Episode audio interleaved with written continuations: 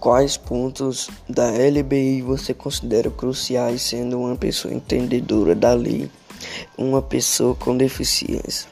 Resposta: Os principais pontos foram a conscientização da pessoa com deficiência de uma forma mais ampla e inteligente, onde você poss possibilita inclusive para uma determinada situação social qualquer a construção de um conceito novo, seja deficiente ou não, é a retirada do conceito de deficiência de um conceito médico. Antes era um modelo médico. A deficiência estava no corpo da pessoa. Hoje a lei trouxe uma mudança, migrou o consentimento, consentimento, conceito de deficiência, que agora está nas barreiras que uma pessoa com deficiência, deficiência encontra. Naquela, não naquela própria. Então, com eu como cadeirante, se eu encontro barreiras, não sou deficiente. Sou deficiente.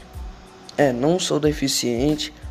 Eu sou deficiente no momento que eu encontro uma barreira que impeça de ter mobilidade essa foi uma grande mudança conceitual que mexe muito na questão conscientização social. Antes eu era responsável pela minha deficiência.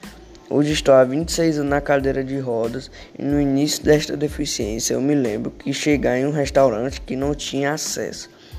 E, e no início e o olhar das pessoas era: o que você está fazendo aqui? Aqui não é local para você. E hoje, com a conscientização maior, principalmente porque a lei mudou este foco, o olhar e nós vamos mudar.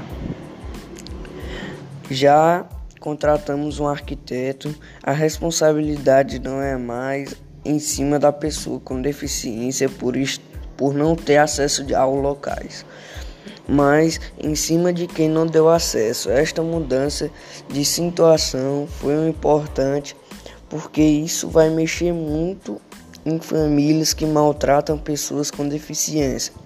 Esta situação acontece com muita frequência e à medida que tiver, tiverem punições pautadas neste crime, haverá mudanças com relação a isso.